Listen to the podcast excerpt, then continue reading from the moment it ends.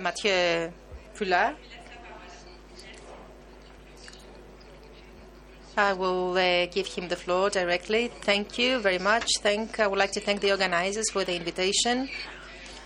So the topic that I'm going to present to you in less than 30 minutes is not uh, simple.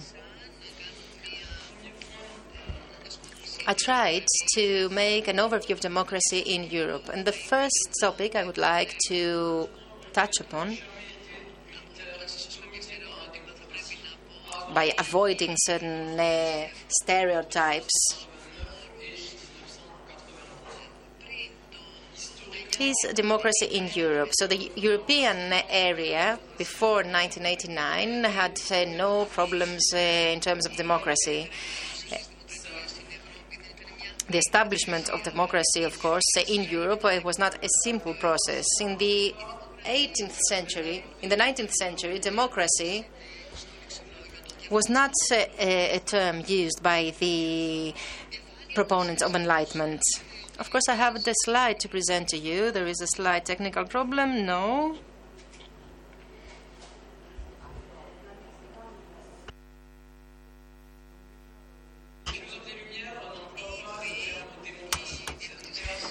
The philosophers of the Enlightenment did not use the term democracy. It was not part of their vocabulary. And some, when some of these, like Montesquieu, talk about uh, democracy, they define it as a rather dangerous uh, regime from which we should protect ourselves. Why? Because uh, democracy, according to him and to them, was an unstable regime which, at any given time, could deteriorate and become a autocracy of the mass or turn to a form of aristocracy.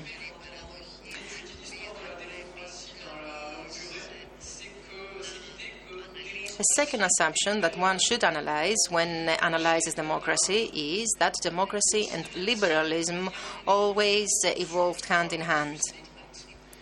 There is uh, nothing that is uh, more untrue, especially after the 1930.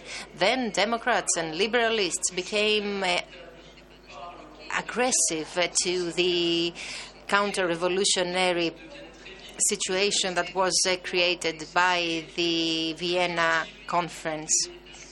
Of course, this changed because the liberals were against the universal suffrage. They were in favor of uh, only male suffrage, and they followed an elitist approach to politics, which was based on the right to vote only of some, not of all. Some uh, changes took place uh, during the First World War. When the first phase of uh, democracy was launched in Europe, because uh, before the First World War, democracy was uh, weak. There were only three democratic regimes that had a form of democratic governance, and these uh, were the democracies of France, Switzerland, and Portugal. And in Portugal, Okay, the democratic regime did not go as well as expected. So the first rupture came about with the First World War. And uh, this is how we reach the first point that is, the need to give some historical meaning to the concept of uh, democracy. We're talking about uh, the interwar period where the democratic the democracies that were weakened emerged. So why was this rupture after the First World War? Because after the violence of the First World War, the populations that suffered the atrocities of the war would ask for political and social rights. So, immediately after the First World War, that is, at the end of 1918, beginning of 1919, and inspired by the American President uh, Woodrow Wilson, an idea emerged. And according to this idea, if peace was to be established permanently in Europe, then an end to colonialism should be given in order to create a democratic world. This was stated by Woodrow Wilson in his speech given in 1917, and more exactly on the 2nd of April. Of course, uh, there are the well known 14 points of his speech of uh, 1980. So Woodrow Wilson was the one that launched a new era in Europe, which was a rather special era. Why? Because if we want to refer to Mark Mazower, who has uh, examined this issue, we can see that in Europe, a wide uh, group of democracies uh, started to emerge, ranging from the Baltic Sea to the Balkans. And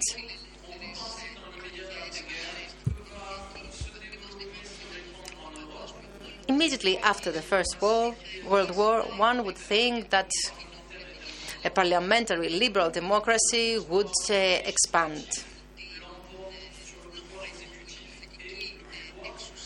And in that democracy, the legislative uh, power would be superior to the other powers. However, this uh, democratic period uh, was very short, and the interwar period actually was characterized by the collapse of democracies. Uh, as if they were dominoes. Already since the 20s, uh, this collapse uh, was apparent, and especially after the arrival of Hitler in power. So, from the 20s, we have the authoritarian regimes that become predominant in Central and Eastern Europe and in Italy as well. In Italy, a new ideology actually was emerged uh, uh fascism with uh, Mussolini, who, in a legal way, gained power and established a regime, the well known fascism.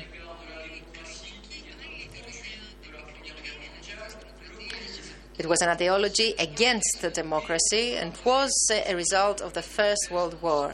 Another similar ideology against democracy was communism. According to Lenin, the liberal democracy is a pseudo democracy and a bourgeois democracy which is at the service of uh, capitalism and of imperialist forces.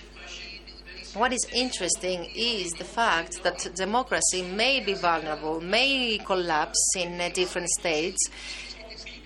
However, its vocabulary is at the heart of political speeches, even in the speeches uh, given by fascists and communists. Even uh, the most fervent opponents of democracy actually use uh, the principles and the terms of democracy. In other words, communism and fascism even if in practice deprived their peoples uh, of, the, of freedom, they promised at the same time to establish regimes where democratic principles will prevail. The true participation of citizens in politics, true equality, and so on and so forth. In the 30s, with the rise of Hitler, fascist regimes uh, prevail over the democratic regimes. And the question that one could pose uh, is why this uh, liberal and parliamentary democracy that seemed to become more and more popular started to collapse. There are various different reasons for that. In the Eastern and Central Europe, with uh, an exception of the Czech Czechoslovakia that actually resisted to democracy up until 1938, the peoples of those countries didn't fight for democracy. In these countries, democracy was perceived as a gift offered by the European winners following the collapse of the Austro Hungarian Empire. And in those countries, they wanted to impede the Bolshevik expansion in the European countries. I believe that in this type of democracies, the parliamentary democracies have three major weaknesses. First, there is an ambiguity when it comes to these democracies. These democracies, we should not forget, uh, are at the same time empires. There are democracies. Uh, operating in the context of empires. In British, in the in the Britain, in the Netherlands, and in the minds of those people, there, there is no democracy. Maybe the people uh, denounce uh, imperialism of those democracies and fascists, as uh, happened in the case of Italians in Ethiopia, actually try to win their own share from the colonies. The second weakness of uh, democracies in the interwar period is their inability to give uh, alternatives uh, to the recession. The only exception was Sweden, but again, this was uh, an exception. So, since they could not uh, propose an alternative to neoliberal capitalism, something that communism and fascism actually could do, this meant that democracy was weakened. And the third weakness uh, was actually the stance of the two major democracies of the 30s, the French and the British democracy, especially during the Spanish Civil War, because it was then that they defended the non intervention policy, whereas the fascist regimes, Germany and Italy, would support in military terms and in a very decisive way the forces of Franco. So, what we can see is the collapse of democracy in the 30s in the European space, with the only exception being Great Britain. In Great Britain,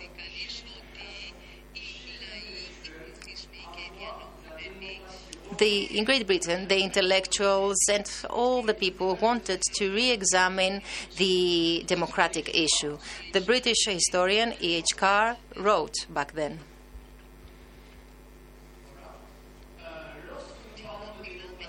When we're talking about democracy, we do not mean a democracy that ensures the right to vote but forgets the right to labor, to work, and to live. In other words, he is very judgmental of the British democracy as it was uh, during the 30s. And I'm saying all this because I want you to understand that the form of democracy that followed the Second World War was completely different compared to the one that pre existed uh, the Second World War. The Second World War, in other words, was the victory of the Allies against the fascists and uh, Nazis. We knew that the extreme right uh, movements became weaker and weaker after the Second World War because uh, the leaders uh, collaborated with uh, the occupiers. After the Second World War, the discussion about democracy continued, however, and uh, it was in that way that the Soviet bloc and Russia continued to constitute the proponents of true democracy. And this was not accidental, it was the reason why the countries of Eastern uh, Europe were called uh, popular democracies. Of course, I'm not going to talk about uh, the issue of popular democracies because it's very difficult to link these type of uh, democracies with true democracy. That is why I'm going to focus on the Western type uh, of uh, democracy, where we see a rather particular form of liberal democracy emerging, a form that was inspired by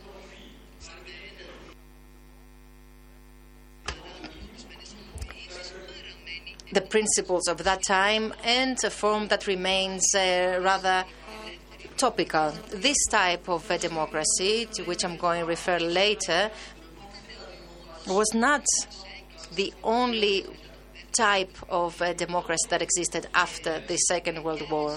Second World War. The resistance movements around Europe, and especially in Greece, uh, actually gave birth to some democratic values and principles that were rather experimental, without any planning whatsoever. In Greece, in liberated Greece, there is uh, talk uh, about uh, uh, power of the people in central Greece we see popular courts taking place, uh, different types of uh, self administration and self management.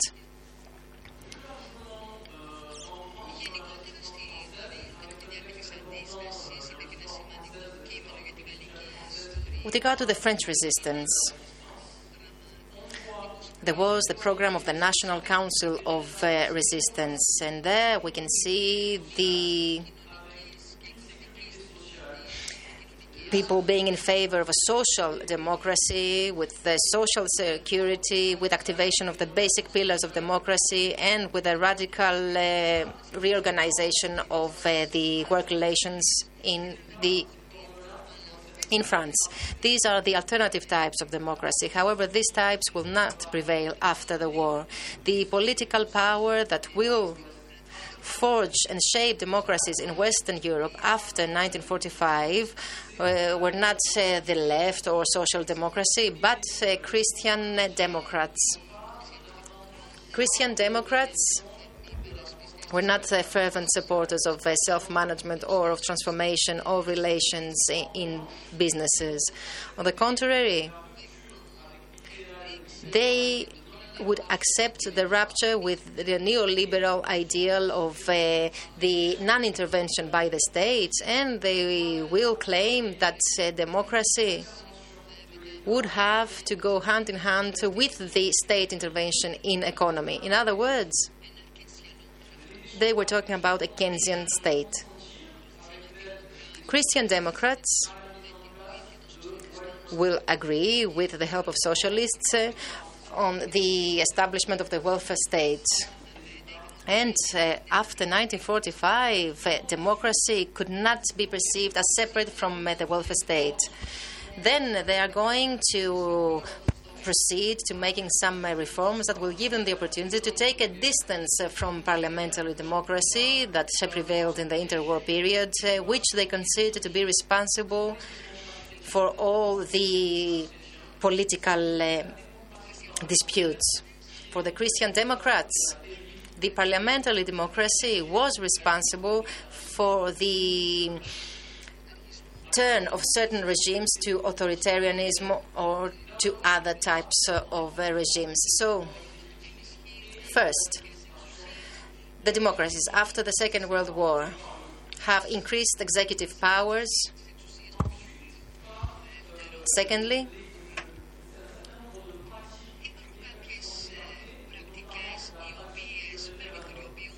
some practices emerged that lead to marginalization, like uh, the referendum, which was considered to be as a dangerous practice, a practice that could lead uh, the people towards populism. And third, legalization of the rule of law establishment of the belief that democracy can actually operate only on the basis of respect of individual freedoms and of the welfare state and on the pluralism of ideas. These democracies that emerged after the Second World War have three characteristics. First, they make politics and democracy as something boring. They promote the ideal of a governance uh, that is uh, based by ex- that is based on experts, and this, of course, will lead to reactions, especially during the 60s. Uh,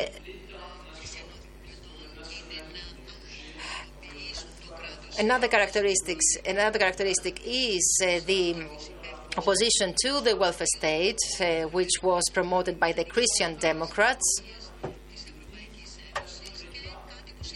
And another characteristic was the view that justice and law should protect effectively all individuals.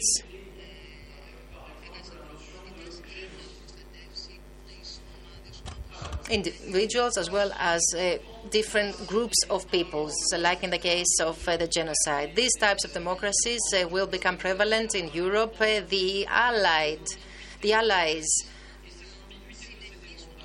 will promote this type of democracies. However, in those uh, states, uh, there were some ambiguities that actually reflected the reactions of many, especially during the 50s and 60s. What remained after the Second World War was that the democracies uh, continue to be imperialist democracies. Belgium, France, Netherlands have found it hard to turn the page and leave behind their colonialist uh, history.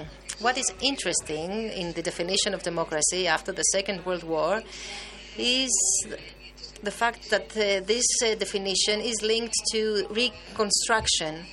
And it's very interesting to see how, since the 60s, uh, the economic the economic union will contribute to the promotion of a definition of democracy according to which uh, the sum of states can actually find an identity.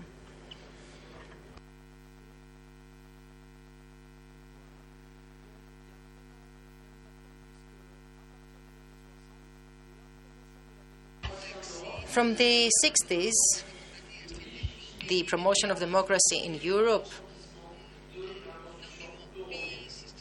becomes the only way to legalize and establish the European Union. However, this model will be heavily criticized by the communists who continue to find democracy faults and disadvantages. And in the 60s, more specifically, the criticism against democracy will become more intense, will take different uh, dimensions, and it, were the com- was, it was the communists that actually proved to be the most resistant to democracies, as well as students and part of the labor class.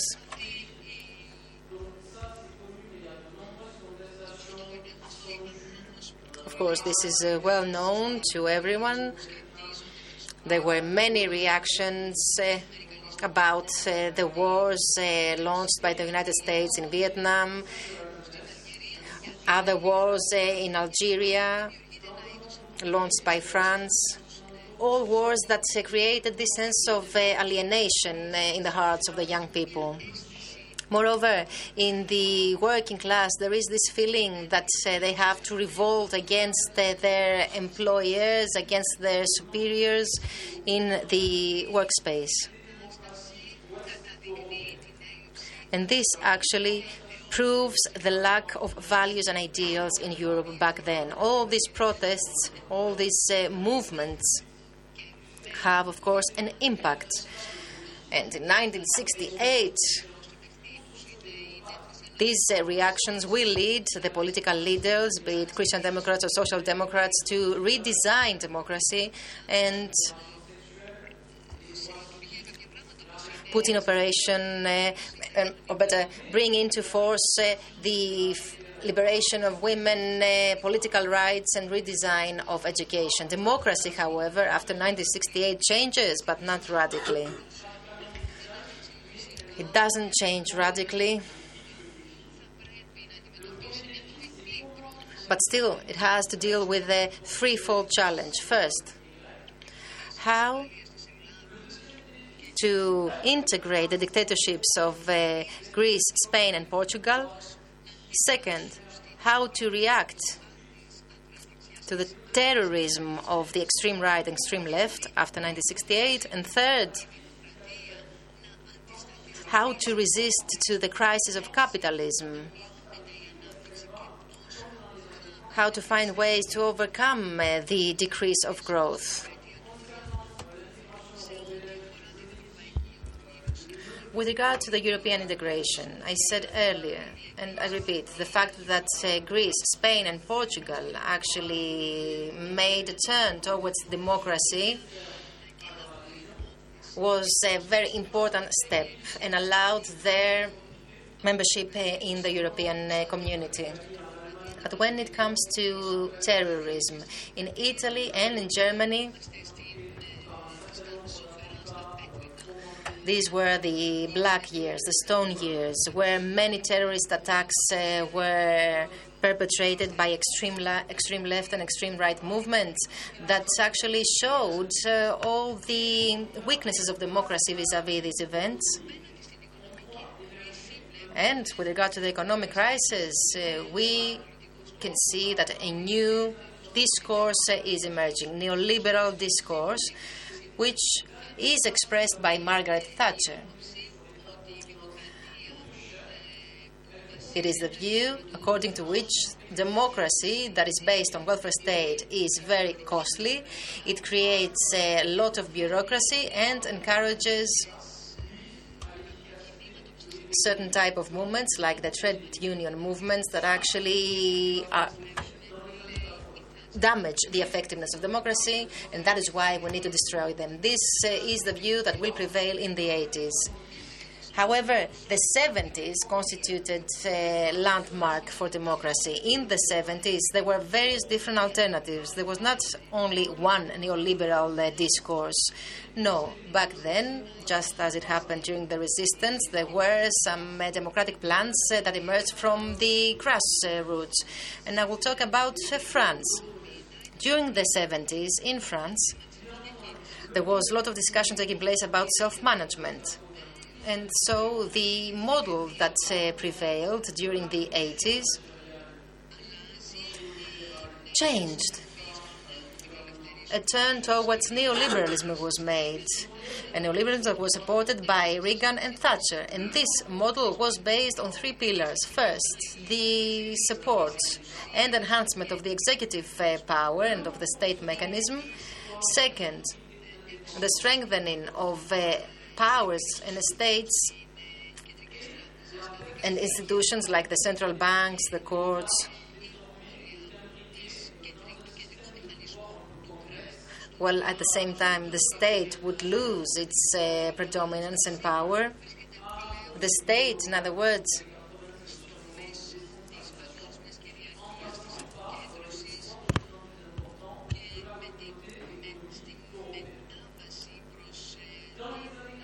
went through a transitional uh, stage.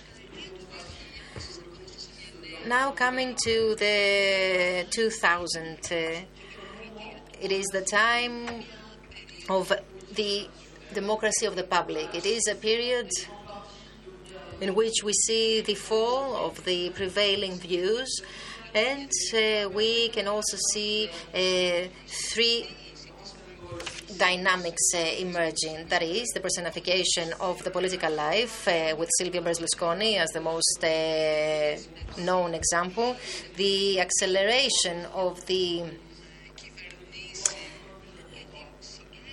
turning of most governments into governments led by presidents. And third, third characteristic of this type of democracy that belongs to the public is the enhanced role of the mass media in the political life.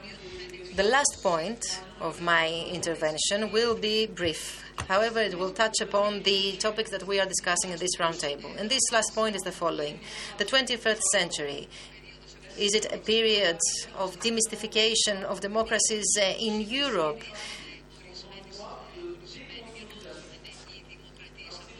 Are democracies uh, weakening as time goes by, as certain intellectuals claim? Indeed, there are two views that can actually enhance uh, this uh, belief. First of all, democracies and democratic regimes uh, remain neoliberal. However, they are less and less democratic. Why? Because the power of the people depends on multinationals, on experts, on the European Union. Secondly, especially in Central and uh, Eastern Europe, there are certain political parties and certain uh, populist politicians who claim that they are Democrats, uh, claim that they are going to give power to the people, but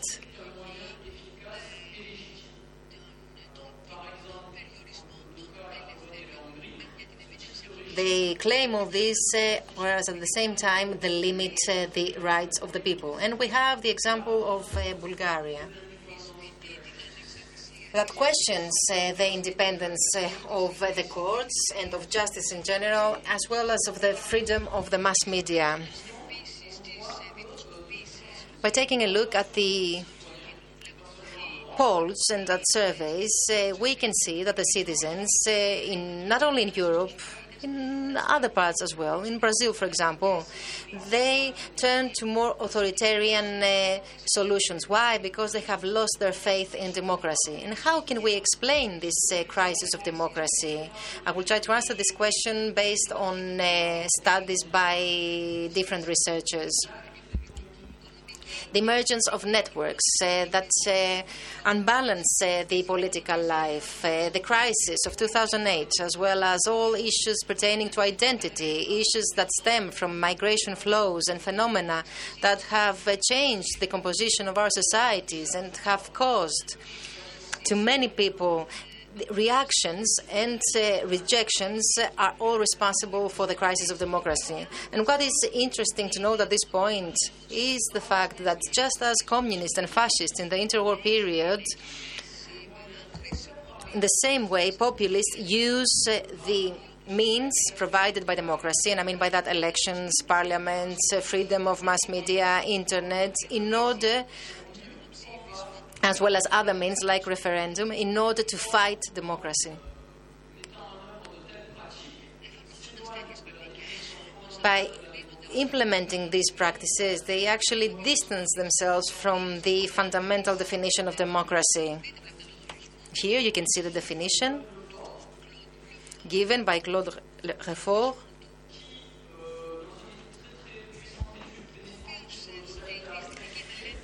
Who states, and I quote, totalitarianism is an effort to win over certainty. Democracy, on the other hand, is an institutionalized uncertainty. So, loss of uh, faith, uh, collapse of uh, certainties. however, at the same time, and especially after the crisis of 2008, uh, we see different uh, efforts uh, to demystify democracy taking place. From the end of the 80s, we see emerging a view, the view of participative democracy. For the defendants of participative democracy, the issue is not to destroy neoliberal democracy, but to make it richer, to revive it. That is why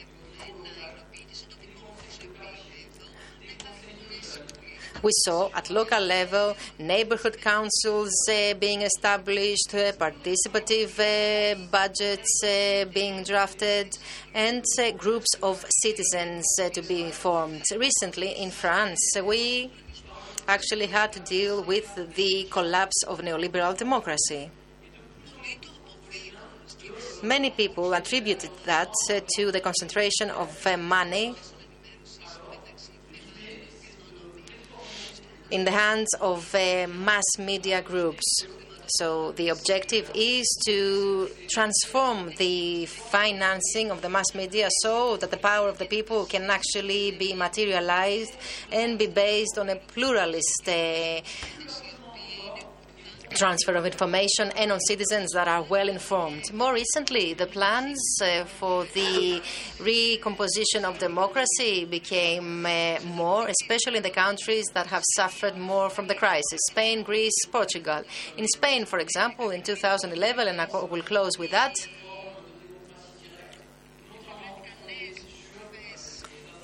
New forms of democracy were invented, which were based on the General Assemblies. And here we can see a very important statement according to which democracy is very important and must be based on feeling and not only on reason. So, by participating in the movement of Indignados, citizens actually felt that they participated actively, that they were they mattered. And I would like to close uh, with uh, the following open question. Are these new forms of democracy in Europe? Can these new uh, forms of democracies in Europe uh, can become stronger by the enhancement of uh, the governance by the state should all the forms of governance be restored, like the cooperatives or like the municipal public services uh, type regime in France, or institutions that come from uh, ancient times, like the general assemblies And at the same time, the local level, is it the ideal level to activate uh, the participation of citizens?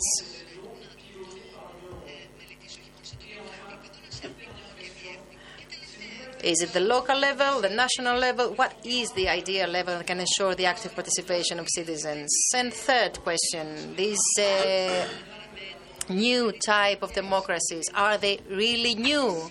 Or are they marginal types of democracies? Can we call them islets of democracies?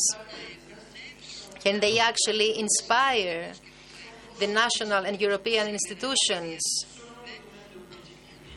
who are nowadays uh, led uh, by specific political parties and inspired by neoliberal views. Thank you very much.